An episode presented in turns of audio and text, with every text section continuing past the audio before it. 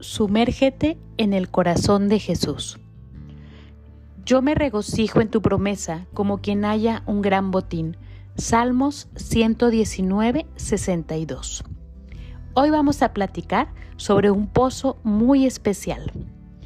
Los cenotes. Un cenote es una clase especial de pozo.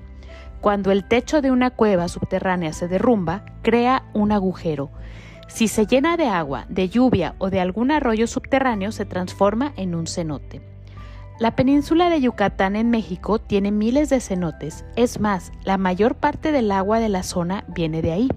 Eso explica por qué estos cenotes eran tan importantes para los antiguos mayas que vivían allí. Cenote viene de una palabra maya que significa pozo sagrado. Hoy en día estos estanques se suelen usar para nadar y bucear. Los arqueólogos que se sumergen en sus profundidades han descubierto fósiles de mamuts, jaguares gigantes y hasta camellos, junto con pedazos de oro, jade y piezas de cerámica. Y por supuesto están todos los tesoros naturales de las cuevas, las estalactitas, las estalagmitas. Cuando te sumerges en un cenote, quién sabe qué tesoro podás encontrar. Se parece un poco a la palabra de Dios. Cuando te sumerges en ella, siempre sales con algún tesoro. Tal vez sea algo sobre Dios que no sabías, o quizás la respuesta a un problema difícil que has estado enfrentando. O puede ser una promesa que te recuerde cuánto te ama Dios. A diferencia de otros libros, las palabras de la Biblia cobran vida por el poder del Espíritu Santo, lo cual significa que siempre habrá un tesoro esperándote cuando te sumerjas en su interior. Señor, gracias por el tesoro de la Biblia. Por favor, enséñale a mi corazón a querer sumergirse en sus tesoros cada día.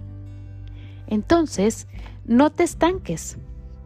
Jesús le dijo, Yo soy el camino y la verdad y la vida. Nadie viene al Padre sino por mí.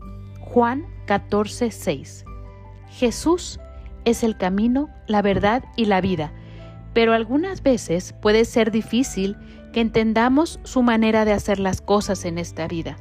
Es fácil que nuestra mente se estanque en una propia idea de hacer las cosas.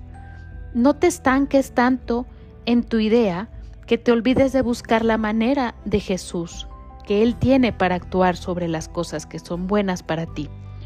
Cuando las cosas no estén saliendo como quieres, no te asustes, acepta la situación. Sentir lástima por ti mismo puede ser fácilmente convertirse en sentimientos de coraje y o resentimiento, y ese puede ser que te alejes de Dios. Recuerda que Él usa todas las cosas para que obren para bien en tu vida, aun las que te gustaría que fueran diferentes. Así que acepta tu situación y mira a tu alrededor para que veas lo que Él está haciendo por ti. Mantén tus ojos en Jesús, sin importar lo que esté ocurriendo a tu alrededor. Cuando mantienes a Él en el centro de tu corazón y de tus pensamientos, te ayudará a tomar buenas decisiones. Querido Señor, gracias por la tranquilidad de saber que tú, tú guías mi plan que tienes para mí Vida, perdona por las veces que he tomado, tomado mis, mis propias decisiones sin buscar tu guía, por favor. Habla a mí, Jesús. Habla a mi corazón y muéstrame el camino que, que debo seguir en, en el nombre de Jesús. Amén.